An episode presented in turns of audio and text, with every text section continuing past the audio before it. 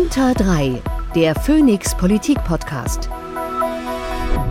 Es ist Freitag, der 12. Januar 2024. Herzlich willkommen bei Unter 3. Herzlich willkommen, Thorsten Faas. Ein gutes neues Jahr, lieber Co-Host.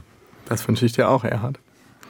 Und das hier ist Folge 93. Das heißt, wir nähern uns mehr und mehr der magischen Folge 100, nur noch sieben. Also müssen wir langsam planen. Ja.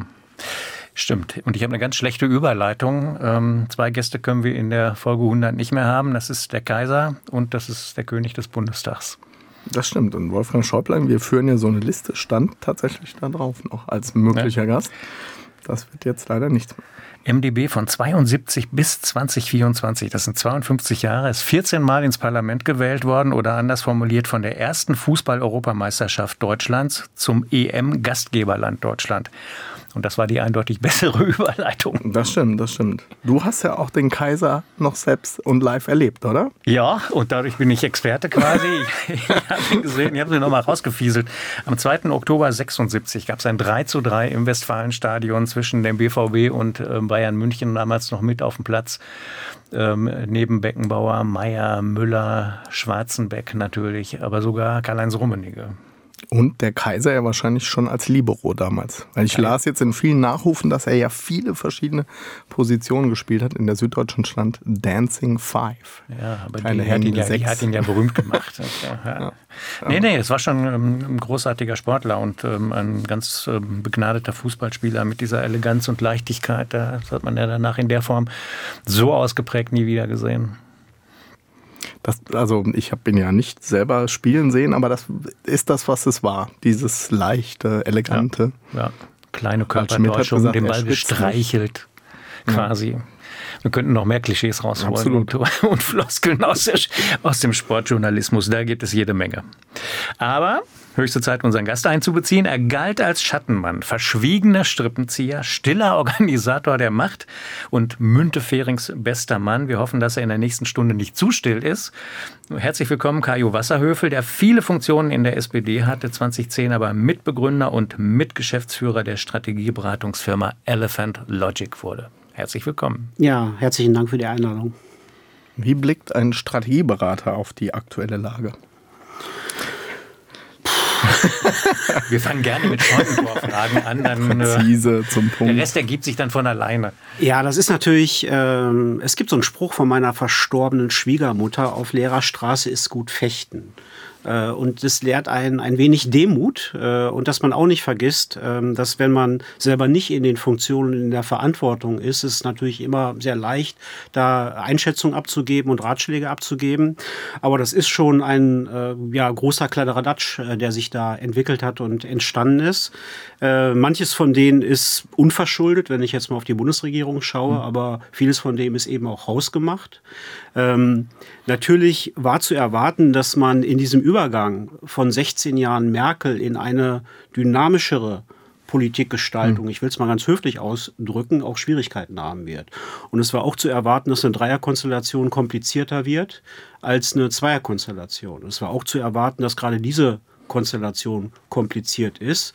Aber umso mehr gilt dann eigentlich, dass man ja frühzeitig über ein paar strukturelle Dinge nachdenkt und die regelt und in dem Moment, wenn zum ersten Mal sich zeigt, dass die aus dem Ruder laufen, dann interveniert. Und das ist nicht passiert. Äh, und von daher haben sich, sag mal, eine ganze Reihe von Sachen eingeschlichen und immer weiter ausgetobt und führen halt in die Situation rein, in der die Ampel im Moment ist. Sagen Sie mal ein bisschen konkreter den Punkt, den Sie da eben angesprochen haben. Wenn man eine solche Konstellation hat, äh, dann gibt es natürlich Sachen, ähm, die jede Partei für sich reklamiert mhm. und sagt so, das ist uns ganz besonders wichtig und das müssen wir auch hinbekommen und durchbringen. Die und dann, steht ja dann in der Regel im Koalitionsvertrag. Die stehen im Koalitionsvertrag drin und dann ist schon wichtig, dass die anderen Partner den Erfolg auch zulassen. Ich will mal eine kleine Reminiszenz machen. Als wir die Ko Große Koalition 2005 gebildet haben, erinnere ich mich an eine Parteivorstandsklausur in Bremen, war das, glaube ich. Der SPD-Spitze und Müntefering, der damals Vizekanzler war, sagte, es liegt in unserem Interesse, dass die Kanzlerin Merkel erfolgreich ist. Das war im SPD-Parteivorstand nicht unbedingt ähm, ja, eine Jubelaussage. Aber er hat es dann erklärt. Und das hat dann auch dazu geführt, dass man in der Zeit eben konstruktiv miteinander gearbeitet hat. Mhm. Weil wenn man sich ineinander verkeilt und man sich gegenseitig den Erfolg nicht gönnt, ähm, dann führt das natürlich immer auch zu einer Rückwirkung und äh, letztendlich zu einem Eindruck, dass eine Regierung ja sich gegenseitig blockiert und nicht wirklich handlungsfähig ist. Wobei man ja oft umgekehrt gesagt hat, dass die Kanzlerin damit durchaus immer ein Problem hat, oder? Dieses Gönnen, sondern ja dann eher Dinge für sich reklamiert hat. Ja, gut, das hat sie dann auch gemacht, das ist klar. Also sie war auch kommunikativ sehr gut aufgestellt. Ich will es mal so sagen, da könnte man auch vielleicht ein bisschen was von lernen. Ähm, aber trotzdem gab es eben Bereiche, wo klar war, da geht man nicht ran. Und äh, die Dinge, die jetzt in der Ampel an verschiedenen Stellen passiert sind, dass im Kabinett Sachen verabredet werden, die dann aus dem Kabinett heraus abgeschossen werden, dass äh, Informationen über die Bildzeitung durchgestochen werden, um Vorhaben, auf die man sich eigentlich geeinigt hat, zu stoppen, habe ich jedenfalls in der Zeit nicht erlebt. Und das ist schon die Frage, inwieweit man ich sage mal, diese Grundregeln in der Zusammenarbeit, die Hausordnung einer Koalition wieder durchsetzt. Weil wenn das nicht der Fall ist, dann muss man sich nicht wundern, wenn, ich sag mal, das Grundvertrauen so runtergegangen ist, wie es mittlerweile eben auch unten ist und auch messbar unten ist. Mhm. Wenn zum Beispiel Ausschussvorsitzende den eigenen Kanzler ähm, naja, vor sich hertreiben oder sogar richtig hart angreifen. Verbal. Das Ganze ging ja aber schon vor dem Ukraine-Krieg los, mhm. äh, mit dem Scheitern der Impfpflicht. Wir hatten die Regierungsbildung. Äh, es gab damals, glaube ich, schon noch die Erwartung im Dezember 21, dass das mit der Pandemie jetzt nicht mehr so das dominante Thema wird. War es aber ja dann doch. Und dann hat man sich verständigt innerhalb der Ampel, dass man eine Impfpflicht braucht, um einfach das Pandemienmanagement in den Griff zu bekommen. Und dann brachen ja erste Leute aus der FDP-Fraktion raus so. Und dann hat man so ein bisschen, ich sag mal, kamouflierend gesagt, wir machen da jetzt eine Gewissensentscheidung draus. Ja, um, äh, ich sag mal, gesichtswahrend das zu operieren. Und wenn man mal in die Demoskopie schaut, wann zum ersten Mal ein richtiger Einbruch der Ampel abgelaufen ist in der Zustimmung, ist es zu dem Zeitpunkt, als die Impfpflicht im Parlament gescheitert ist. So. Und das war ein erstes Ding und das hat sich dann immer wieder fortgesetzt über das Gebäudeenergiegesetz zum, äh, zum Schluss an verschiedenen anderen Stellen auch oder jetzt auch bei den Verständigungen über die Haushaltsfragen. Mhm wir kennen uns ja schon äh, lange aus Kampagnen, Wahlkampfkontexten, die uns ja beide interessieren. Nochmal die Strategieberatung in den Blick nehmend. Ist es für jemand wie dich nicht aber auch eine gute Chance zu sagen, es ist eben alles nicht mehr so festgezurrt, es ist viel in Bewegung. Also bleibt schon noch Hoffnung, dass das sich alles auch nochmal drehen lässt oder sind wir da an einem Punkt, Point, Point of No Return fast schon? Es geht immer was. es geht immer was nach vorne. Es gibt, äh, so war jedenfalls meine Erfahrung immer, und da bin ich auch fest von überzeugt, in der Politik keine Situation, in der man schachmatt ist. Ja, sondern man kann gestalten, äh, man muss aber dann eben auch die Sachen auf den Punkt bringen. Und wenn man die Lage analysiert, jetzt aus der Bundesregierung heraus und sieht, wo man steht, man hat also massive Akzeptanzprobleme. Wir haben die Europawahlen im Juni, verbunden mit den ganzen Kommunalwahlen. Wir haben die Herbstwahlen in Sachsen, in Brandenburg und in Thüringen im September.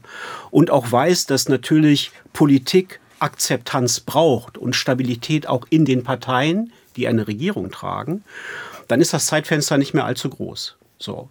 Und äh, von daher ist schon die Frage, ob es in der Koalition nochmal gelingt, sich auf die Sachen zu konzentrieren, die man gemeinsam offensiv auch durchtragen will. Und dazu gehört dann eben auch, auch eine gemeinsame Strategie zu haben, wie man in diesem föderalen System, was wir haben, eben auch die Länder einbezieht und die Länder auch mit sozusagen äh, zum Partner macht in der ganzen Veranstaltung.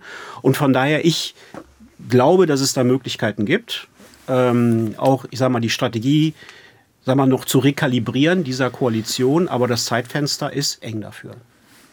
Wir reden gleich weiter, aber wir haben natürlich auch im neuen Jahr Traditionen, die wir unbedingt fortsetzen möchten. Eine davon ist, dass wir unseren Gast immer vorstellen und das tun wir auch im neuen Jahr nicht irgendwie, sondern mit dem Erhard Seine. Die Tempo Bio. Kajo Wasserhöfel wurde als Karl Josef Wasserhöfel in Aachen geboren, machte Abitur in Bocholt, dort auch seinen Zivildienst bei der Arbeiterwohlfahrt. Ich sagte an dieser Stelle schon mal, wie wir bei uns zu Hause sagen, bei der AWO.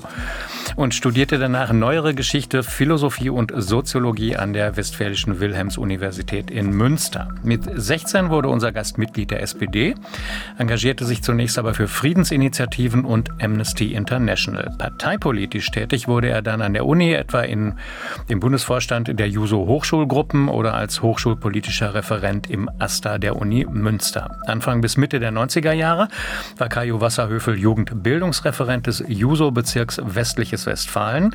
Ab da wurde er auch einer der engsten Mitarbeiter von Franz Müntefering, des späteren SPD-Vorsitzenden und Bundesminister.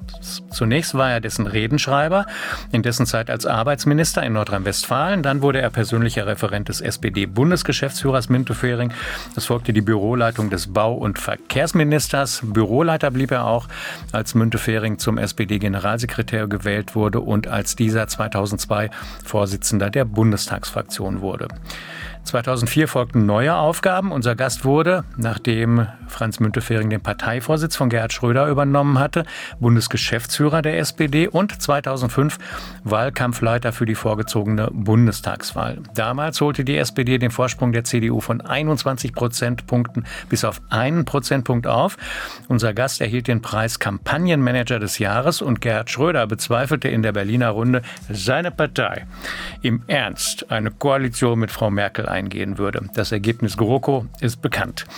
Das Jahr blieb schwierig für die SPD, denn als Münte unseren Gast als Generalsekretär vorschlug, scheiterte er an einer Gruppe, die auf dieser Position lieber Andrea Nahles sah. Kajo Wasserhöfel sei zu unpolitisch dafür, hieß es.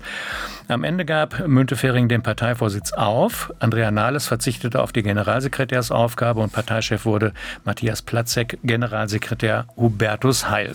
Die enge Verbindung zwischen Wasserhöfel und Müntefering blieb indessen Interessen bestehen, denn unser Gast wurde nun beamteter Staatssekretär im Bundesministerium für Arbeit und Soziales bei Franz Müntefering.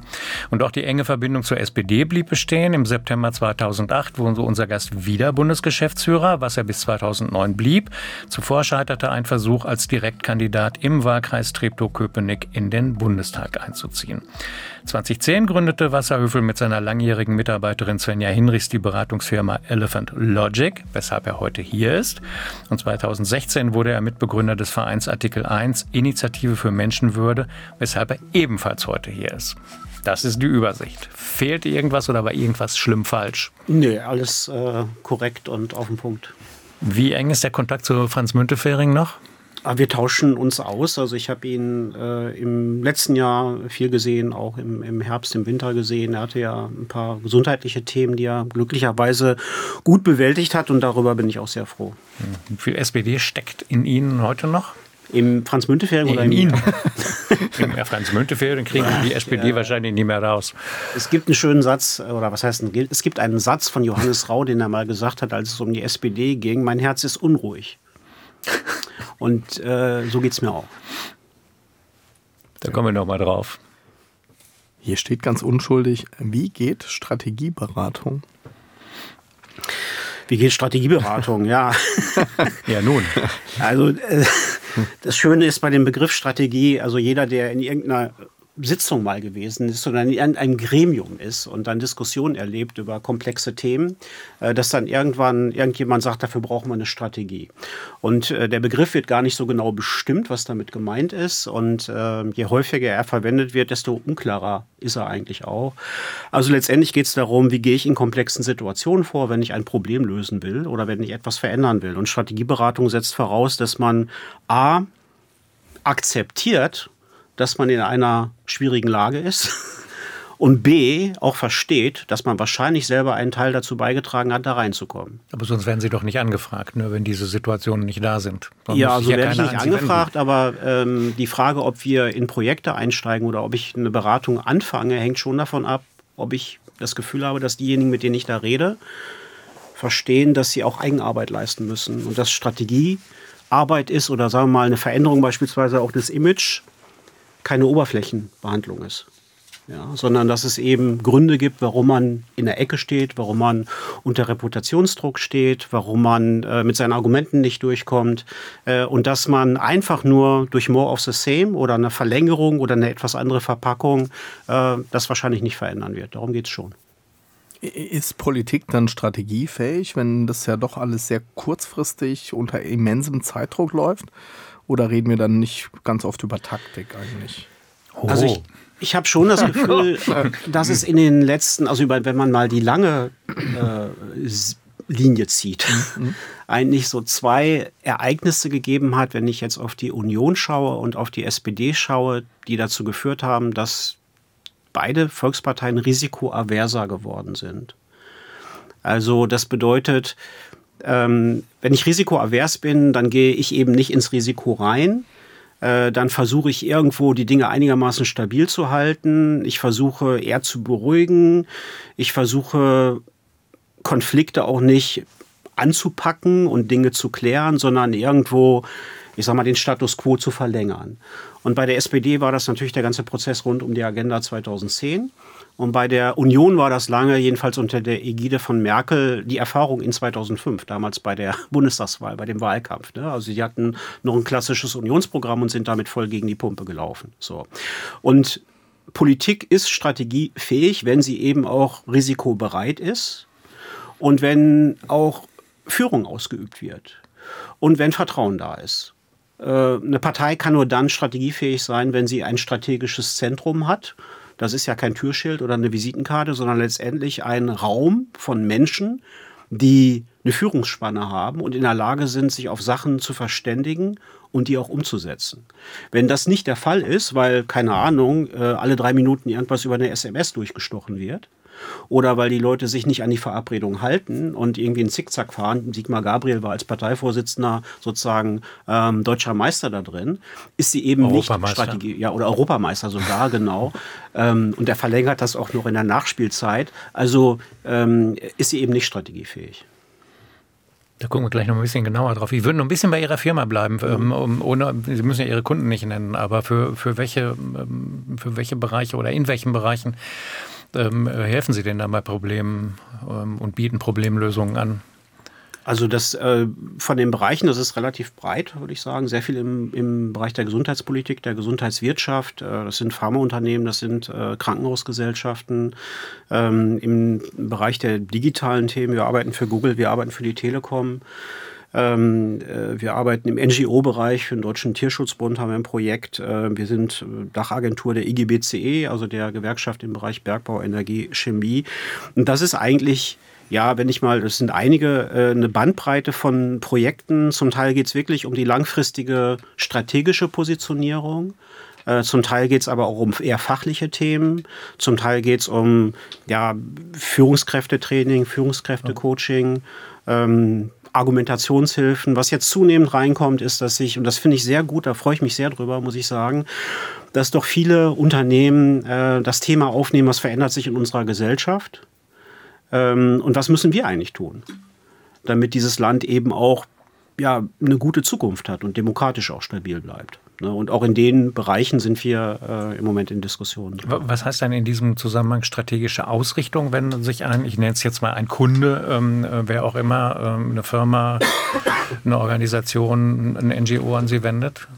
Ja, das heißt äh, zum Beispiel, wenn man jetzt in einem bestimmten Feld unternehmerisch tätig ist und weiß, dass dieses, dieses Feld sich grundlegend verändern wird. Mhm. Also dass sich äh, die Art und Weise, wie Wertschöpfung Energiebereich ist ein klassischer Bereich, äh, verändern wird. Ne? Was heißt denn das dann eigentlich für uns? Ne? Äh, wie ähm, gehen wir eigentlich auch nach außen, nach innen damit um, dass wir eine alte Welt haben und eine neue Welt? So will ich es mal sagen. Also eher klassische, eine klassische Art von Wertschöpfung, von Industrie, von Produkten, die wir anbieten und eine neue Welt. Und das steht auch in einem gewissen Konkurrenzverhältnis zueinander ne? und über solche Sachen zu sprechen. Thorsten ist auch gleich wieder dran. für, gut. Für alle, für alle, die zu, ähm, zuhören. Aber was erzählen Sie, was sagen Sie denen denn dann? Erstmal versuche ich das zu verstehen. Ja, also um ein Beispiel zu nennen, ich hatte vor einiger Zeit, das ist ein bisschen her, einen Workshop, das war im, im Bereich der, der, der Pharmaunternehmen, äh, ein Workshop mit Leuten und die haben gesagt, so, woran liegt denn das eigentlich, dass wir so ein schlechtes Image haben? Mhm. Und dass eigentlich immer, äh, wenn wir sagen, wir arbeiten im Pharmaunternehmen, die Replik kommt, ja, pff, Scheininnovationen, Mondpreise, äh, eigentlich geht es nur um die Börse und so weiter und so weiter. Und wir finden es eigentlich ungerecht und unfair, weil wir sind ja Forscher, wir versuchen und so weiter und so weiter. Und ich habe dann einfach mit denen die Übung gemacht, gesagt, okay, wir machen jetzt mal Folgendes, schreibt mal alles auf, was euch spontan zur Automobilindustrie einfällt oder zu Banken. Und dann kam natürlich der ganze Schmodder von Bonus und äh, Abgasskandal und dies und jenes. Und letztendlich geht es darum, dass man im ersten Schritt sich in die Lage versetzt, äh, auch mal von außen auf sich selber zu schauen und zu sehen, wie man selber auch gesehen wird, an welchen Stellen man auch Missverständnisse auslöst. Ähm, und wenn man das erstmal hat und dann im zweiten Schritt beschreibt, wo will ich eigentlich hin von der Imagepositionierung, dann habe ich ein Veränderungsdelta und dann kann ich konkret darüber reden, wie ich das anpacken kann.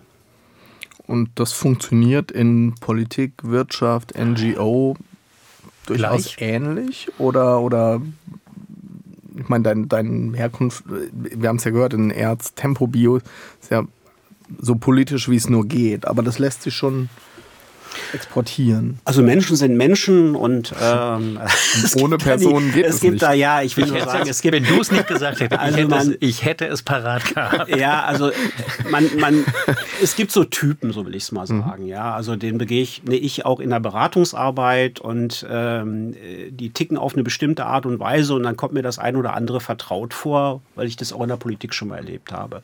Und natürlich in jeder komplexen Organisation gibt es auch Politik und äh, äh, ja auch manchmal eine Intrige, die Leute gegeneinander fahren oder Konkurrenzen und so weiter und so weiter. Aber natürlich funktioniert Wirtschaft anders als mhm. Politik. Mhm.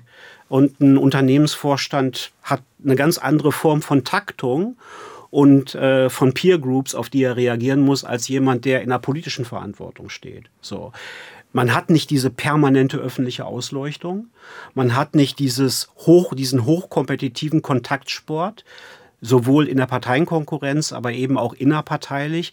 Das ist eigentlich jetzt in Unternehmen oder auch in Verbänden weniger der Fall. Es gibt bestimmte Grundmechanismen, die man vergleichen mhm. kann, mit denen man auch umgehen kann, aber das, äh, ich sag mal, das hat nochmal äh, eine andere ja eine andere Prägung, eine andere Kultur. Das war für mich im Übergang dann auch, als ich 2019 dann rausgegangen bin aus der aktiven politischen Arbeit, dann in die Beratungsarbeit, einfach auch super interessant, weil ich natürlich vorher schon in den Jobs als Staatssekretär oder auch als Geschäftsführer viel Kontakt mit Unternehmen hatte und dann immer so mein Bild hatte, wie das so funktioniert. Aber in dem Moment, wo man dann in die Beratungsarbeit reingeht und intern redet, ist das natürlich nochmal was anderes. 9 Schrägstrich 10. Das klang gerade so wie 19, aber dann hätte ja, meine. Tempobio ja. nicht gestimmt. Also 9, ja. 10. Ja. Nein. Be bevor, wir, ähm, äh, bevor wir genau auf diesem Pfad weitergehen, wie viel, wie viel sind Sie und ist schon mal was schiefgegangen? Und ja. wieso eigentlich Elephant Logic? Ja, also wir sind äh, mittlerweile. Wir haben Fragen. Äh, drei auf einen Streich. Also Svenja Hinrichs ja. und ich, wir haben das gemeinsam erstmal aufgebaut, langsam erweitert, sind 20 Kolleginnen und Kollegen, sind also eine kleine Agentur, aber die gehört uns und das ist sozusagen unser Ding, ein tolles Team. Man macht auch ich gehe gerne dahin. es ist schön, ich gehe gern zur Arbeit. Nicht ganz unwichtig. Da freue ich mich immer. Ja, das ist wirklich toll und äh, bin echt glücklich darüber. Ähm, klar sind Sachen schiefgegangen. Ne? Also in den Anfangsjahren äh, die üblichen Dinge, wie steuere ich eigentlich, äh, eigentlich den Prozess über ein, zwei Jahre, dass ich auch immer wieder die Akquise vernünftig mache. Wie habe ich eine vernünftige, auch diverse Kundenstruktur, dass ich mich nicht in Abhängigkeiten mhm. reinbringe, weil für mich ist es sehr wichtig, dass ich De-Risking. Nein sagen kann. Ja, das, also wenn, wenn ein Kunde mit Ideen kommt oder ein Projekt kommt und ich halte das für totalen Blödsinn, dass ich sagen kann, das ist totaler Blödsinn. Und nicht, weil ich jetzt, sagen mal, die Struktur habe und irgendwie natürlich auch die Verantwortung für 20 Kolleginnen und Kollegen gezwungen bin, Sachen zu machen, die ich für totalen Unsinn halte. Mhm. Das darauf, das ist mir sehr wichtig oder uns sehr wichtig, da achten wir schon drauf. Und Elephant Logic, also ich habe damals, ähm, als ich in, dem, in der Übergangsphase war, mit ein paar Leuten geredet, was mache ich denn jetzt eigentlich? Ne? So, ich, äh, es war klar, in der Partei verändert sich ein bisschen was, dann gibt es personelle Neuausstellungen, man kennt sich man respektiert sich, aber es war auch klar, das geht jetzt nicht so äh, weiter. So.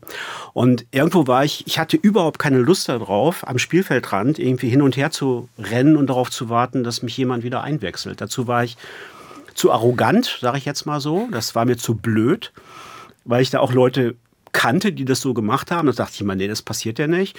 Und dann hatten wir uns in den Kopf gesetzt, wir bauen jetzt eine Beratungsfirma auf. Und dann habe ich mit vielen Leuten gesprochen, die mir alle abgeraten haben und gesagt haben, also mach das nicht und mach ein Jahr Pause und schreib ein Buch über deine Erfahrungen und dann irgendwann bist du irgendwo da und da und da und das wollte ich nicht. Und dann haben wir gesagt, okay, wir machen das jetzt. Und da klar war, wir haben, äh, die Welt erwartet jetzt nicht auf die nächste Beratungsagentur. War auch klar, man braucht einen coolen Namen. Und dann spielt dabei auch noch eine Rolle, wenn man den Eigennamen benutzt und vorher in der Politik gearbeitet hat, gibt es schnell das Missverständnis, man vermarktet sein Adressbuch. Mhm. Und wir machen, wollten von Anfang an eben Strategiearbeit machen und Beratungsarbeit und eben das nicht. Und dann haben wir mit Alkohol, Brainstorming, Gin Tonic, sind wir dann irgendwann, hatte ich den Gedanken, man muss einen Terminus technicus mit was Sympathischen kombinieren und dann war das so ein Einfall. Weil Elefanten so ein Elefantengedächtnis haben, wie man sagt, oder? Man kann das ganz unterschiedlich auslegen, ne? von wegen wir vergessen nichts oder so, aber es sind natürlich auch, äh, ist auch eine Frage der Übersicht, der ja im, in der, im Sozialen auch denkend zu agieren. Ja. Und die legen ja oft auch weite Strecken zu. Weite Strecken zu und finden genau. trotzdem das Ziel. Ja. Also Shark, tun sie neue Aufgaben für dich ja. auf, glaube ich. Ja, so, so Shark Logic wäre uns irgendwie ein bisschen zu konfrontativ gewesen, von daher haben wir den Elefanten genommen. Sollen wir weitermachen? Sehr gerne. Der Tweet der Woche.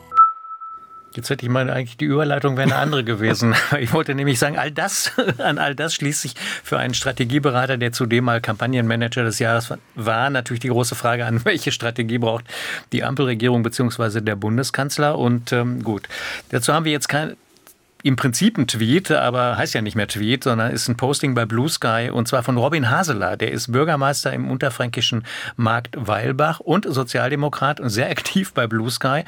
Ähm, er kritisiert die Bundes äh, Kommunikation der Bundesregierung vor und, schl und schlug in dem äh, Posting Folgendes vor stellt den Ola vor die Kamera und er hat unter dem Label Zeitenwende für fünf Politikfelder je zehn Sätze. Das machen wir so, das ist der Plan. Und dann sagt er dazu, aber was schreibe ich hier? Naja, damit wollten wir zu der Frage, welche Strategie braucht die Koalition jetzt?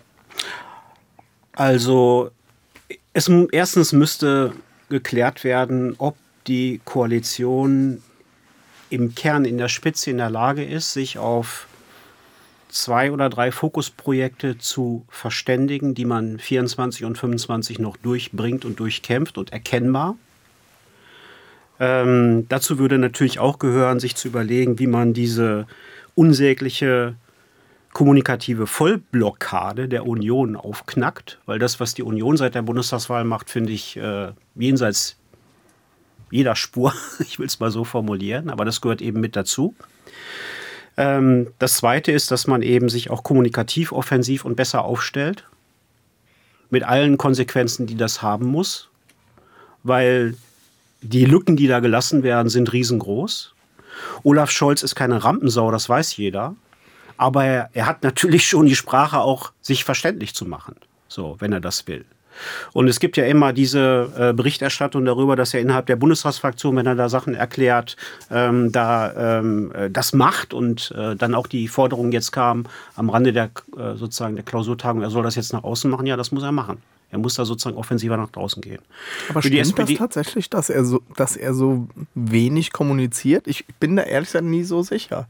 Ja, die, die Frage ist ja nicht, wie viel Art, ne? er sagt oder ob er merkfähige Sätze sagt. Was er macht, wie er das macht. So, er hat natürlich eine Neigung dazu, ich sag mal, äh, komplexe Konstruktionen mhm. dazu bauen. Das kann man schon ein bisschen kürzer machen.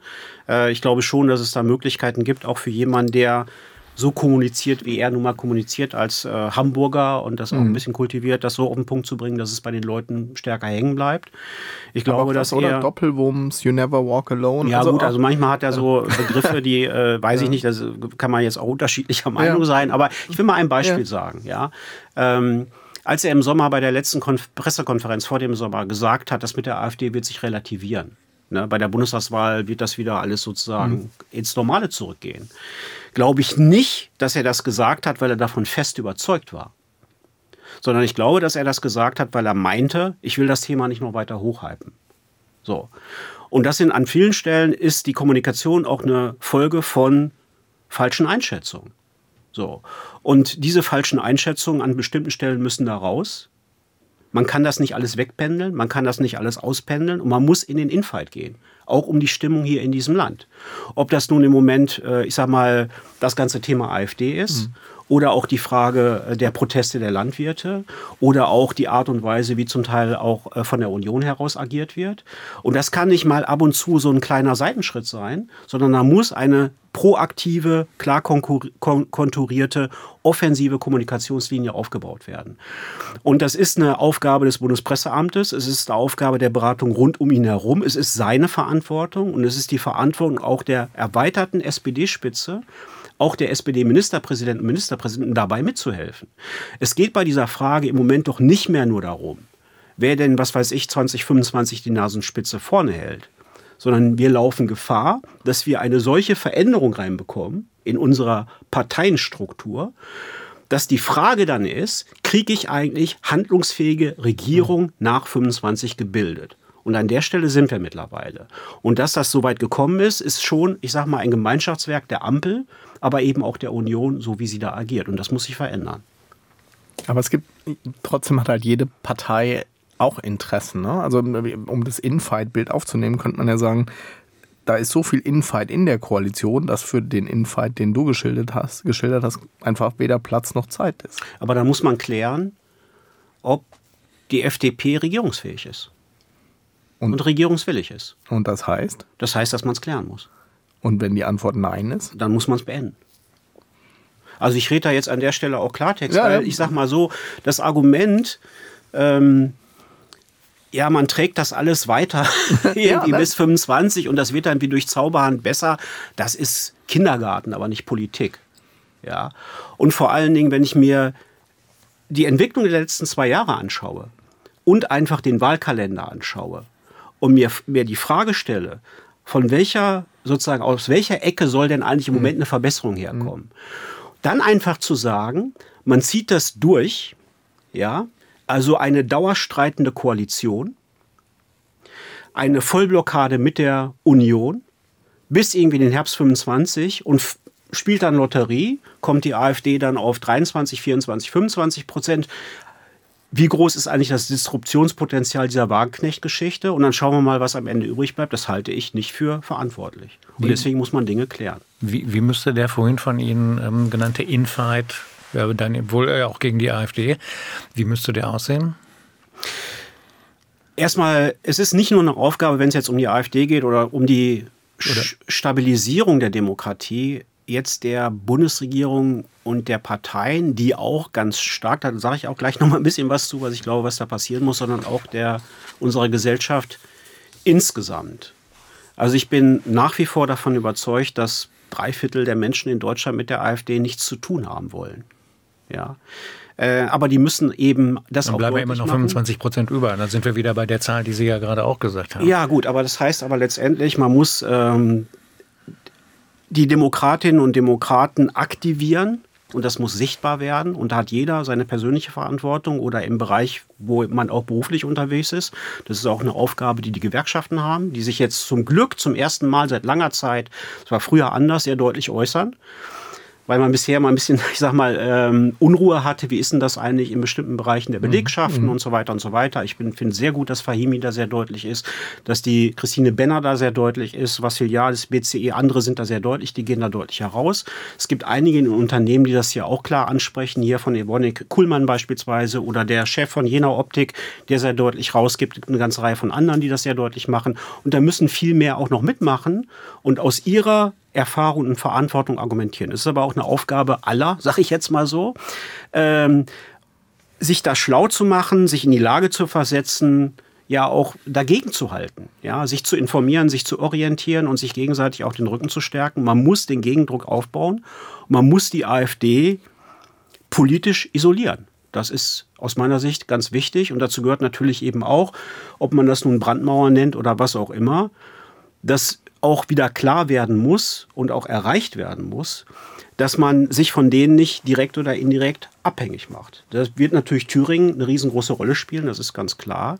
Ähm, da habe ich jetzt mit ein bisschen Verwunderung festgestellt, dass die Position, die die CDU ja vor Weihnachten noch hatte, was die Frage der Verfassung angeht und des dritten Wahlgangs, dass man das klären muss, offensichtlich mittlerweile jetzt von Vogt nicht mehr so äh, äh beibehalten wird, sondern eher sozusagen da. Ne? Müssen Sie sicherheitshalber noch einen Nebensatz zu sagen? Naja, es geht um, äh, bei der Verfassung ist es halt so, dass. Ähm, Landesverfassung. Bei der Landesverfassung ist es so, ähm, die stärkste Partei stellt den Landtagspräsidenten. Der Landtagspräsident hat im Grunde genommen die Regie für die Ministerpräsidentenwahl und entscheidet darüber, wann ein dritter Wahlgang angesetzt wird. So.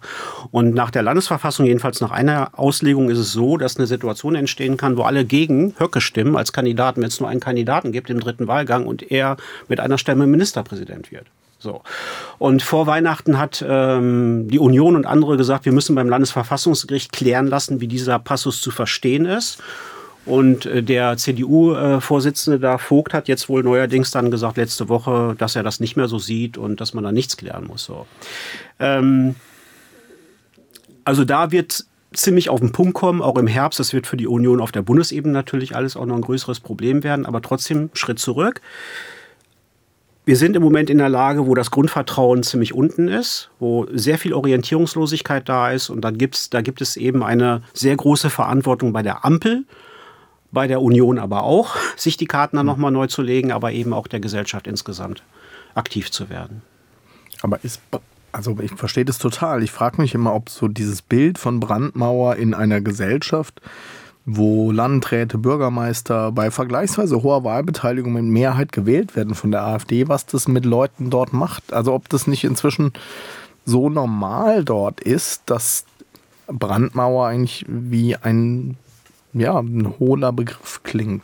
Ja, viele, ich, ich weiß das, ich, das Argument ähm, ich fand ganz gut, was der Gerd Baum heute in der Süddeutschen dazu gesagt hat. Äh, dass er gesagt hat, es gibt, wie, wie, will man eigentlich rechtfertigen, eine Partei zu wählen, mhm. die vorhat, Millionen Menschen zu deportieren?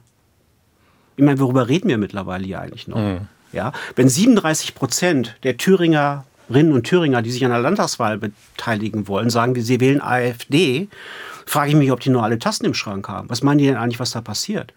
Was meint ihr denn eigentlich, was in der wirtschaftlichen Entwicklung in Thüringen passiert? Welches internationale Unternehmen geht denn dann da noch hin? Meinen die, die schneiden mit Höcke grüne Bänder durch, um irgendeine Fabrik zu eröffnen? Das ist doch irre.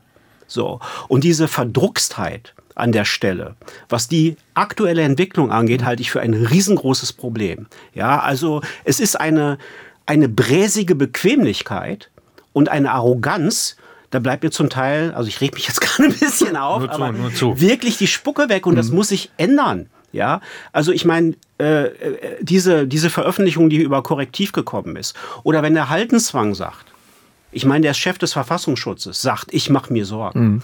Wenn der ehemalige Chef des Bundesverfassungsgerichtes sagt, ich mache mir Sorgen.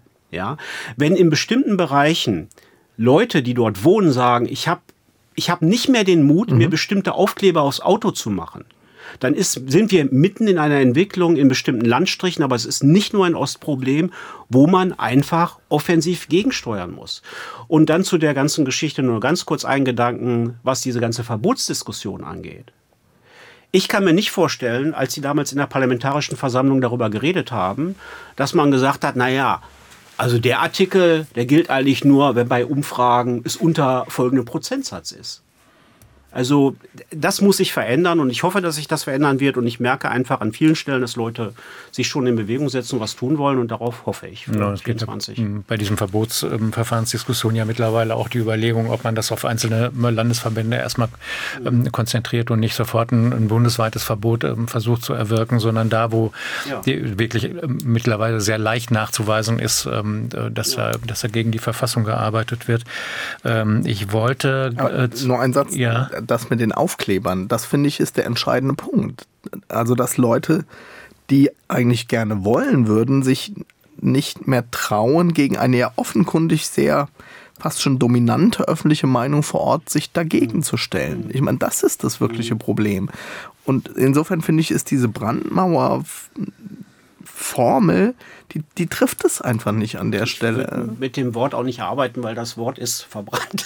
Jetzt mal so sagen. Ja. Man muss mit anderen Begriffen ja. arbeiten, aber man muss einfach auch, finde ich, ich, äh, gestern habe ich einen Artikel gelesen äh, über einen Protest in Brandenburg, als Scholz jetzt da gewesen ist. Und da wurde ein Unternehmer zitiert, ein Bauunternehmer, der dann sagte, ja, also die, die sinngemäß, die Ampel hat es nicht gebracht und die Union hat es auch nicht gebracht. Jetzt müssen mal Leute dran, hm. die noch nie dran waren.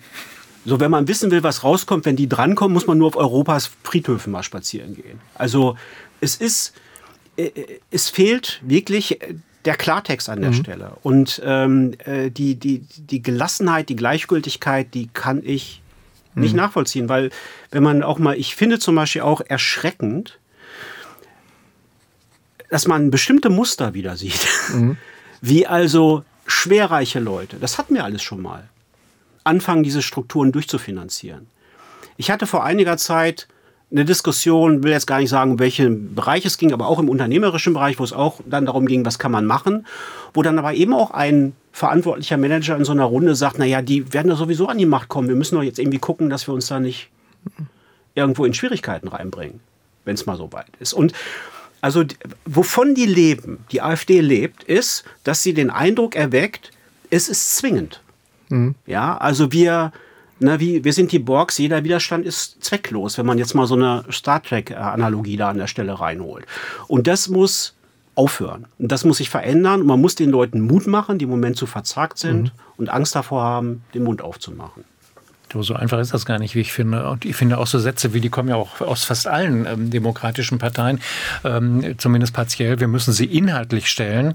Das funktioniert ja gar nicht, wenn man sich das anguckt. Also wie häufig scheitern Interviews beispielsweise, ja, ja. Äh, die die hoch, hochmögende, wohlmögende ähm, Kolleginnen oder Kollegen führen, ähm, einfach daran, dass die Gegenseite gar nicht auf die Fragen eingeht, sondern ganz was anderes erzählt, irgendwelche Sachen notfalls auch erfindet, mhm. äh, Behauptungen in den Raum stellt. Ich habe gerade diese Woche wieder ähm, so ein so ein Ding gehört im Deutschlandfunk, ähm, wo der Ansatz völlig klar war des Kollegen, irgendwie, aber der, das, der Gegenpart, ähm, hier der, der erste parlamentarische Geschäftsführer, AfD-Fraktion Bundestag, irgendwie natürlich nicht die Bohne darauf antwortet im Prinzip, sondern mhm. erstmal sagt irgendwie, die Frage stimmt ja gar nicht, was Sie sagen. Und dann sagt der Kollege, nee, habe ich aber, ich zitiere hier Ihr Parteiprogramm. Und dann glaubt er, stimmt aber trotzdem nicht so, wie Sie es zitieren. Also es geht mhm. eigentlich gar nicht wirklich aus meiner Sicht, beziehungsweise anders. Ich habe tatsächlich auch Schwierigkeiten, mir vorzustellen, wie inhaltliches Stellen funktioniert. Also dazu gibt es ja auch eine Menge an Forschungserkenntnissen, welche auch aktuell wird viel gemacht, ähm, welche Argumente funktionieren und welche nicht funktionieren. So und äh, diese ganzen Dinge, die sozusagen man klassisch bewegen will, was Demokratie angeht, wie ich richtig finde, funktionieren bei Leuten, die sozusagen schon äh, bei der AfD angedockt sind, so nicht. Ähm, was ein Argument ist und was funktioniert, ist bei Frauen beispielsweise das ganze Thema Familienbild. Und was ist eigentlich das, worauf die hinaus wollen? So, das ist ein Punkt. Interessanterweise bei Jüngeren auch die Frage Europa. Dann gibt es das äh, Thema der des Chaos und des Streits und der Polarisierung und dass man sozusagen die nur noch gegeneinander aufhetzt und gemeinsam nichts mehr hinbekommt, ist auch ein Sentiment. Und was auch funktioniert, ist, wenn man sehr konkret sagen kann, für deine ökonomische Situation hätte das die und die und die Folgen. Mhm. Dann muss man es aber durchrechnen. So. Und ähm, die Zivilgesellschaft und die Organisation der Zivilgesellschaft müssen sich jetzt in die Lage versetzen, diese Diskussion auf dem Niveau zu führen, weil sonst funktioniert das eben nicht. So. Und das heißt eben auch, dass man ja, äh, sich mit den Programmen, den Anträgen und den Beschlüssen beschäftigen muss, sage das jetzt mal so, und die Sachen eben auch auf den Punkt bringt, die richtig reinhauen. Und wenn ich mit einem Facharbeiter oder einer Facharbeiterin rede, die sagt, ja, ich kann mir vorstellen, AfD zu wählen, weil es muss sich was ändern, dann muss ich der eben auch sagen können, dann maß sein, nicht Geld zu verschenken. Weil das bedeutet für dich Folgendes hier. So. Und man muss, ich glaube, man muss drei Sachen machen. Das eine ist, man muss wirklich die Mehrheit mobilisieren und aktivieren, die muss sichtbar werden. Erstens. Zweitens, man muss die Teile der AfD, die unser Land kaputt machen wollen oder sagen wir auch der Strukturen, mit allen Mitteln, die es gibt, sozusagen auch stoppen. Dazu gehören eben dann auch regionale Verbotsverfahren oder die junge Alternative beispielsweise, ist ja auch so ein Thema, wo man rangehen könnte, die richtig isolieren und den anderen Bereich muss man erstmal eine Irritation reinbringen, dass die Leute wieder anfangen, mal ein bisschen nachzudenken und zu denken, naja, vielleicht habe ich da auch etwas übersehen. Aber dafür braucht man eine Strategie und auch die, den Willen, das zu tun. Und nicht einfach zu meinen, das sind schnell ziehende Wolken und das ist irgendwie übernächstes Jahr besser. Ja, ich glaube, echter Arbeitsplatz ist auch ein Thema, ne? weil das mhm. schon noch ein Kontext ist, wo einfach Leute aufeinandertreffen und ähm, ähm, eben auch dann ökonomische Erwägungen eine Rolle spielen und, und ich glaube, wenn diese Signale, der Klartext aus Berlin kommt, das wird es nicht sein. Das wird mhm. Leute nicht überzeugen, sondern im. Gegenteil. Das sind dann die da oben, die uns jetzt erst recht sagen, was wir dürfen und was nicht, sondern dies, aber das ist meine Sorge, dass dieses von unten, dass das an einigen Stellen schon so schwierig mhm. ist, ähm, dass das wirklich heikel ist an Aber vielen es Stellen. Es gab jetzt auch bei den laufenden Kommunalwahlen ja schon welche Beispiele, mhm. wo es gut mhm. gegangen ist. Ne? Und wenn man da mal reinschaut, was kann man daraus lernen? Das waren wirklich Leute aus dem, aus, der, aus dem Wahlkreis selber, aus dem sozusagen aus dem Landkreis selber, die da was gemacht haben. Und die auch eine persönliche Glaubwürdigkeit haben und auch bestimmte Argumente äh, mhm. gebracht haben. Also wir haben so eine düstere Sendung heute, aber äh, was ich da bezeichnend finde, ist, dass die, die sich dann durchsetzen, häufig als Parteilose antreten. Also dass sozusagen so diese, dieses klassische, ein Parteikandidat gewinnt, mhm. das ist ja. nicht häufiger geworden. Ja, ja, das stimmt. Ja, ähm, ja die Parteien müssen da auch äh, ihren Modus operandi mhm. verändern, auch im Miteinander. Ja, also äh, das, sieht man ja auch an vielen Stellen jetzt noch bei Wahlkämpfen, wo man weiß, also der oder diejenige hat eine Chance, ähm, sich darauf auch zu konzentrieren. Gut, manchmal hat man so Fälle wie jetzt kurz bei den Freien Wählern, der dann mhm. trotzdem irgendwie mitmachen musste mhm. und dann ist es halt der AfDler geworden und so. Das gibt es natürlich auch. Aber ähm, und eben auch mit Parteilosen zu sprechen, äh, das glaube ich schon, das gehört mit dazu. Heißt aber auch, also zum Beispiel, wenn man an die SPD in Sachsen denkt oder so, das ist wirklich heikel, weil es passieren könnte, dass, wenn, wenn das passiert, was du schilderst, dass man sich hinter bestimmten aussichtsreichen Kandidatenparteien versammelt, wird das für andere potenziell sehr eng. Ja, klar. Das ist, äh, ja. glaube ich, auch da, eine ganz neue ähm, Dimension da, äh, ich habe die Zahl ja auch gesehen, äh, diese CW-Zahl mit den drei Prozent, die halte ich aber für Quark. Mhm. die, die Umfragen, die jetzt gekommen sind, waren ja, glaube ich, irgendwie sechs ja. oder sieben Prozent oder so, aber trotzdem ist, ist man schön. da in einer schwierigen Zone. Genau. Auch nicht viel. Genau. Ich wollte den Politikwissenschaftler noch mal fragen, weil wir jetzt auch wieder, wenn wir ein bisschen perspektivisch wieder gucken ähm, und auch wieder noch mal Richtung Strategie gehen im Hinblick auf die äh, Koalition und auf die ähm, ja und auf die ähm, auf die Bundesregierung, was du denn aus deiner politikwissenschaftlicher Sicht sagen würdest, wie man Vertrauen, dass es ja gerade nun wirklich am Boden ist, in diese Regierung wiederherstellen kann und ob das überhaupt noch hinhaut jetzt ich habe ja eben hier schon mal flapsig ähm, mein Beaumont aus der Vergangenheit, ohne Person geht es nicht gesagt. Und ich hätte tatsächlich über lange Zeit gesagt, das Vertrauen in bestimmte handelnde Personen war immer noch vergleichsweise hoch, gerade auch in Scholz tatsächlich.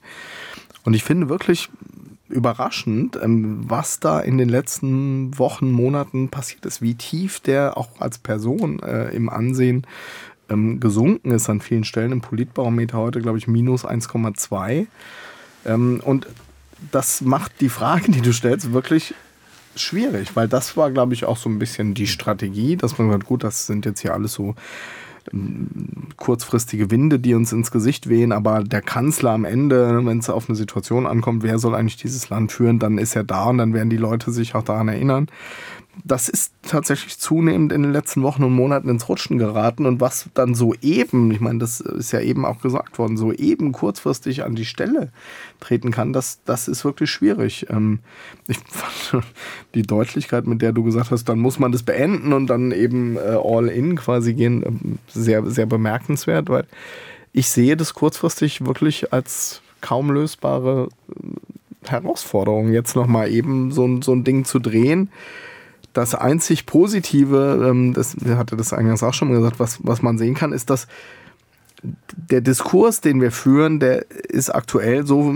für die AfD geht es immer hoch, für alle anderen geht es immer runter. Das stimmt natürlich nicht. Ich glaube, dass was eigentlich mhm. die Zeiten prägt, ist, dass sehr, sehr viel möglich ist, nach mhm. oben wie nach unten. Mhm. Und auch für die AfD beispielsweise mhm. kann es nach oben wie nach unten gehen.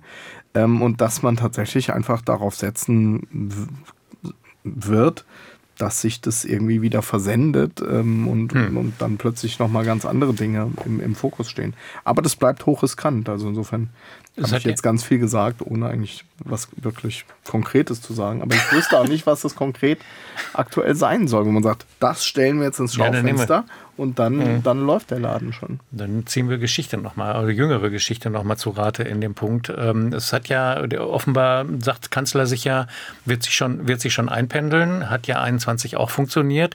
Ich glaube, ein Kollege von mir hier aus dem Haus hat mir ähm, dieser Tage gesagt, dass Sia Wasserhöfel ihm ungefähr vier Monate vor der letzten Bundestagswahl gesagt hätten, der Scholz gewinnt das. Und wir alle haben damals gesagt, was für ein Quatsch. Ähm, der, der, die Abstände waren ja auch bekanntermaßen und trotzdem ist es gut gegangen. Sieht ja so aus, als wenn ähm, sich die, sagen wir mal, große Teile der Bundesregierung auch einfach auf dieses Prinzip Hoffnung setzen, dass, dass sich das schon wieder, wie es Thorsten eben angedeutet hat, ja wieder einpendelt. Ähm, dazu in Ergänzung diesen Rückstand von 2005, der steht ja gelegentlich auch noch im Raum. Was ist heute anders als damals? Oder kann man, kann man, man kann es ist mal schwer mit den vergleichen. Aber da war es ja, ja auch dramatisch, der Rückstand. Und trotzdem ist es dann gelungen, recht nah wieder ranzukommen. Die Landtagswahl war schiefgegangen in Nordrhein-Westfalen und dann die Entscheidung zu dieser Neuwahl. Und innerhalb der Parteiführung war die Amok-Stimmung da weil viele gesagt haben, wie bescheuert ist denn das jetzt, hier eine Neuwahl zu machen? Das war ja eine relativ isolierte Entscheidung von Schröder und Müntefering aus bestimmten Gründen. Ähm, und äh, dann gab es ja diese Hängepartie bis zu der Entscheidung, der verfassungsrechtlichen Entscheidung, dass das geht. Und dann waren es, letztendlich waren es 13 Wochen bis zur Wahl. Und damals, ähm, wir haben sehr früh dann viel Meinungsforschung gemacht und aus den Ergebnissen, die wir gesehen haben, gesehen, dass der Schröder als Person nicht durch war in wichtigen Wählergruppen und Segmenten, dass man auf sozusagen dieses Führungsthema und die Polarisierung in der Spitze gehen kann, aber dass eben die äh, der konkrete finanzielle Impact für jeden Einzelnen eine große Rolle spielt. So. Damals haben wir dann auch diese Merkel-Steuer rausgeholt. Wir hatten auch vorher noch gefragt, ob das in Ordnung ist. Ein, Im Nachhinein möchte man sagen, ein politisches Meisterstück irgendwie vorher irgendwie sagen, ähm, ich weiß nicht, 2 Prozent, glaube ich. Ja, ja, ja, ich bin aber gestorben. Nach der, aber nach der Wahl dann hier draus zu machen. Ja, ja, ich, also wirklich, wir hatten vorher noch gefragt und so, ja, nee, machen wir. Und dann haben wir das durchgezogen, hat ja auch gut funktioniert. Und dann haben die in Koalitionsverhandlungen, gab es ja diese Vorrunde wo Sachen geklärt wurden, kleine Runde, und dann kam das plötzlich raus und ich bin fast vom Stuhl gefallen, weil mir schon klar war, was das äh, für ein Schlag wird, auch was das Vertrauen angeht. Ne? So, aber zurück zu dem Punkt, ich habe das eben schon mal gesagt, es gibt das ist keine, äh, äh, es gibt keinen Automatismus hin zu einer Wahlniederlage für die SPD 2025. Aber es gibt auch keinen Automatismus hin zu einem Wahlsieg von Scholz. Das die negativen Werte, die jetzt da sind, das ist schwer, aber man kann sich da rausarbeiten und auch rausfighten. Aber eben nur dann, wenn man strukturell und sichtbar Dinge verändert. Mhm. Und insgesamt auch gemerkt wird, der Schuss ist angekommen. Wenn man das macht, bedeutet das natürlich auch, dass die, ich sag mal, äh, es eine Risikozone gibt innerhalb der Ampel, was die Frage angeht, hin auf 25. Aber ich sehe, wenn ich das alles im Kopf so durchgehe, keine Variante, wo man denen entkommen kann. Und die Alternative dazu ist, zu sagen, wir wurschteln uns jetzt so, wie wir das die letzten, ich sage mal, 18 Monate gemacht haben, die nächsten 10, 12, 15 Monate weiter durch. Und das, da wäre der Schaden hundertprozentig immens. Und deswegen glaube ich, wenn man sich die Karten da ehrlich legt, äh, äh, kann man äh, sozusagen so eine Linie da nicht verfolgen und einfach nur sagen, jetzt, ich möchte das Risiko mit Lindner nicht eingehen beispielsweise, dass der aussteigt. Ähm, und deswegen mache ich das selber. Der ist ja dann auch erledigt. Also das, das ja. Aber was heißt das? Man wechselt Personen aus, um da auch ein sichtbares Zeichen zu setzen? Sichtbare Zeichen heißt natürlich, dass man im Stil, aber in der Aufstellung auch Dinge verändert nicht in der Spitze. Das ist jetzt damit nicht gemeint, damit wir da jetzt nicht äh, falsch verstanden Zack, sitzt werden. Boris Pistorius wieder mit ja, am Tisch. Nein, sondern, aber dass man, ich glaube schon, dass es, ich meine, wir sollen nur zurückschauen, mhm. wenn Regierungen unter Druck standen, in solchen Phasen waren, was haben die denn dann gemacht, wenn sie erfolgreich rausgekommen sind? Wenn sie nicht rausgekommen sind, haben sie nichts gemacht. Das ist ziemlich simpel, aber die anderen haben schon Dinge einfach dann mal äh, umgestellt. So wie Macron, der jetzt so einen 34-jährigen Premierminister rausholt. Ja, gut, aber. Nein, aber also so ja, ja. davon reden wir letztlich. Ja. Ne? Genau. Wir machen weiter. Ja, und womit? Ich habe aus dem Augenwinkel das Wunschthema gesehen. So ist es. Das Wunschthema der Woche. Und das heißt, wir bieten unseren Gästen ja immer an, ein Thema mitzubringen, das ihnen wichtig ist. Ich habe es vorhin schon mal angedeutet und es ist mit dem einen oder anderen Anmerkung auch schon mal angeklungen. Nichtsdestotrotz hat das Wort unser Gast. Ja, ich habe, also wir waren eigentlich schon mittendrin in diesem in der mhm. Frage Demokratie. Also äh, ihr habt ja eben auch angesprochen, dass ich 2015 diesen Verein gegründet habe mit anderen Artikel 1 äh, Initiative für Menschenwürde. Das war, das Jahr 2015 war ja eins, wo auch viel in Bewegung gekommen ist. Einfach durch die äh, Menschen, die zu uns gekommen sind und auch hier Schutz und Hilfe gefunden haben und auch die, die Polarisierung, die damals einsetzte im Land. Ja, also wir hatten gleichzeitig dann die Pegida-Demonstration und diejenigen, die ja konkrete Hilfearbeit gemacht haben, Refugee Welcome Plakate sich ins Fenster gehängt haben. Und äh, ich hatte damals schon so ein bisschen das Gefühl, andere auch, da läuft was auseinander, da polarisiert sich etwas. Und was ist eigentlich der kleinste und größte gemeinsame Nenner? den wir hier miteinander haben. Und da finde ich nach wie vor, ist es das Grundgesetz und der Artikel 1 äh, in seiner Formulierung mit der, die Würde des Menschen ist unantastbar, sie zu achten und schützen ist Aufgabe aller staatlicher Gewalt, ist großartig. Mhm. So.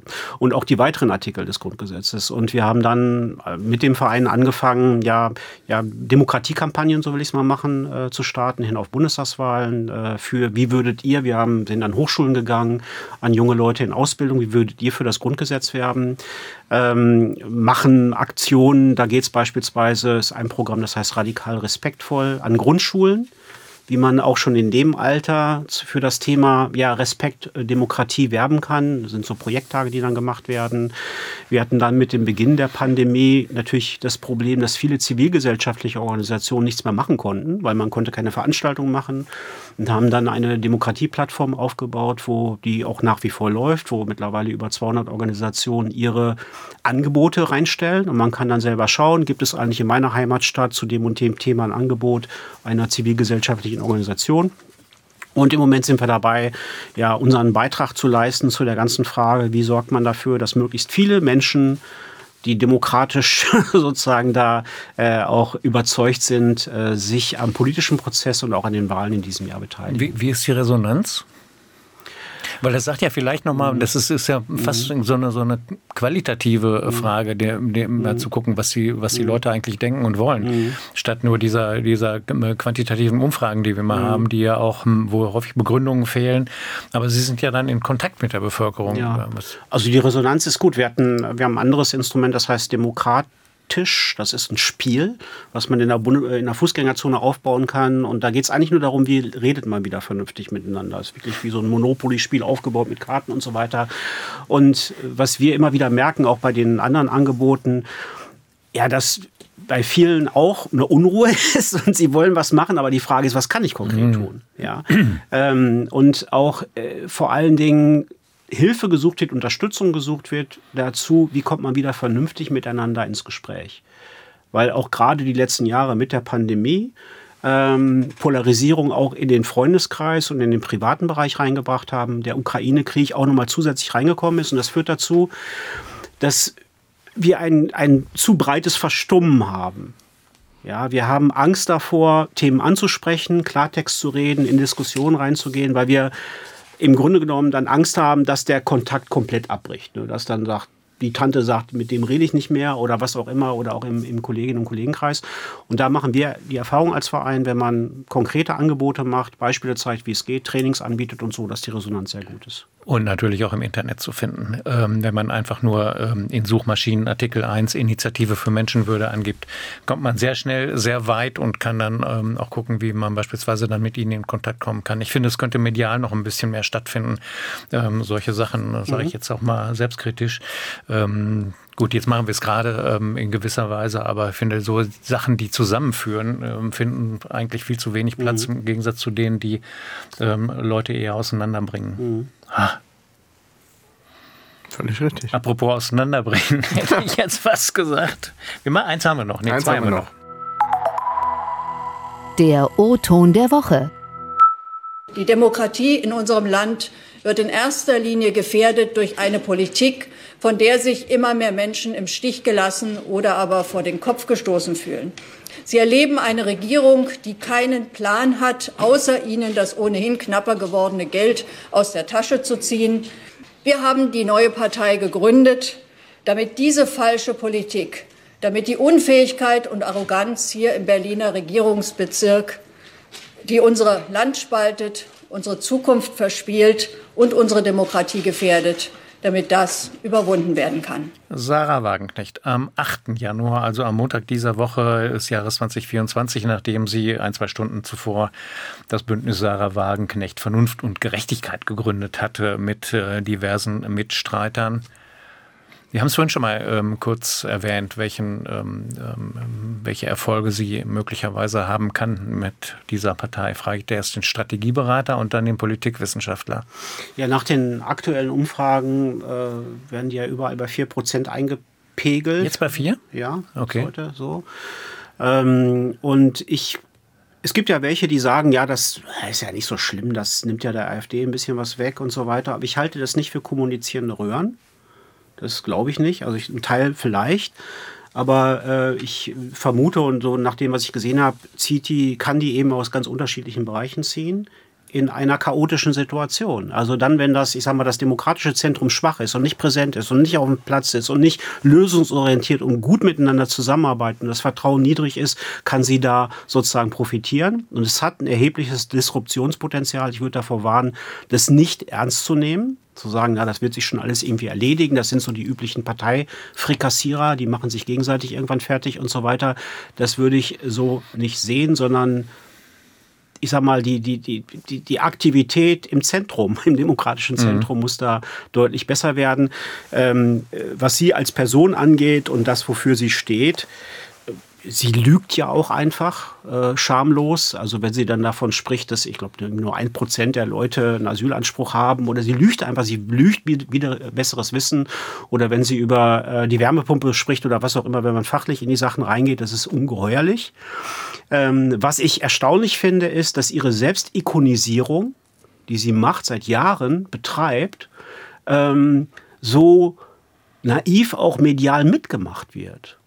Also ich, als der, die Tagesschau, ne, wenn wir jetzt hier schon sind, ja, äh, an dem Abend, als es berichtet wurde, gab es sozusagen den Text und im Hintergrund war sozusagen wieder ein Vollporträt von ihr, wo sie dann sozusagen sphärisch in die Ferne schaut.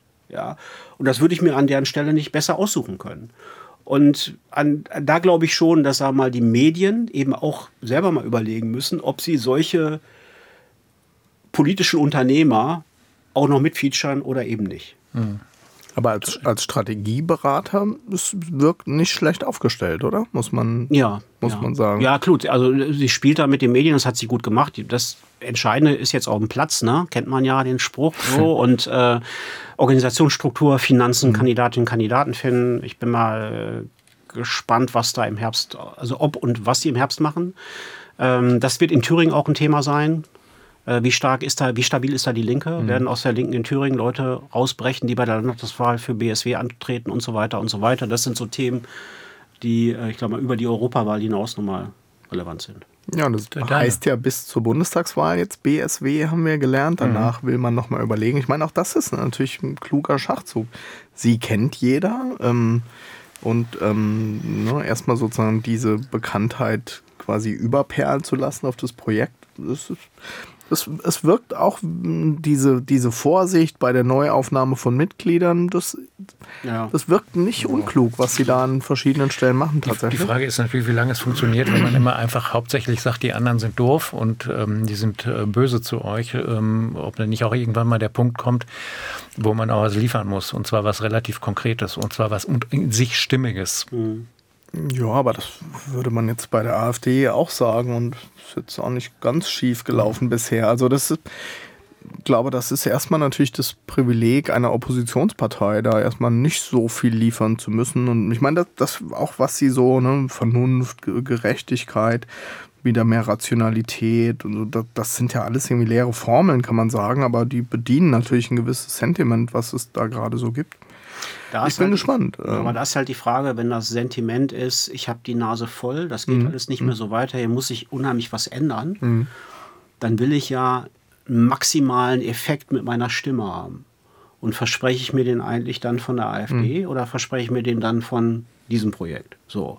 Und ob sie in diesem Wettbewerb, ich sag mal, ja. äh, um die Aufmerksamkeit bei bestimmten Wählerschichten da bedienen, äh, gewinnen kann, Das hängt davon ab, weil die selber ja gar nicht die Strukturen und die Mittel haben, inwieweit sozusagen dieses Medienspiel, was bisher gut funktioniert hat, für sie weitergeht. Und dann kommt noch die Werteunion. Ja, aber das, das ist ein bisschen eng langsam, der Platz. das mal so sagen. Vielleicht in Thüringen, in bestimmten Regionen, kann ich mir, an, äh, kann ich mir vorstellen. Also da ja, gibt es ja so einen bestimmten Resonanzboden auch für Maßen und, und so. Aber ich, ähm, ich hatte so ein bisschen das Gefühl, er muss jetzt irgendwie auch noch mal äh, da Hallo sage ich, mich gibt es auch noch. Ähm, ich kann mir nicht vorstellen, dass das neben diesem wirklich seltsamen Kurs, den die Union fährt, also gegen öffentlich-rechtlichen Rundfunk und Vogue und jetzt Migration und so weiter. Und jetzt müssen wir noch radikaler werden. AfD, mhm. Freien Wählern, Wagenknecht, jetzt auch noch die Werteunion da einen Platz hat. Also da weiß ich nicht, da muss man dann. Da steht schon einiges. Da müsste man woanders man hingehen, dann so käme. Wobei Freie Wähler, also heute das, das Politbarometer heute ist wirklich ähm, sehr vierlastig, könnte man sagen. Auch die ja. stehen bei vier. Also die, die FDP steht bei vier, die Freien Wähler bei vier, die Linke bei vier, BSW bei vier und die sonstigen bei vier. Heißt übrigens auch, wenn das so käme, wären wieder 20 Prozent der, derer, die gewählt haben, dann reden wir noch gar nicht über Nichtwählerinnen und Nichtwähler, nicht im Parlament vertreten und wir hätten dann trotz dieser Zersplitterung plötzlich ein, eine, ein Bundestag aus vier Parteien das ist, äh, das sind besondere, bemerkenswerte Zeiten, muss mhm. man sagen, ähm, die sich in solchen Zahlen dann auch, auch widerspiegeln. Hast du noch was? Ich hätte noch sehr gerne, aber ja, mit Blick auf die Uhr. Ähm, Eins habe ich noch. Ähm, ich finde, ich sage es jetzt einfach einmal, ich finde es hochinteressant, wie ähm, zwei Gruppen in diesem Land, die beide dazu führen, dass man nur schwer von A nach B kommt, so unterschiedlich bewertet oh, werden. Oh ja. Das finde ich wirklich faszinierend.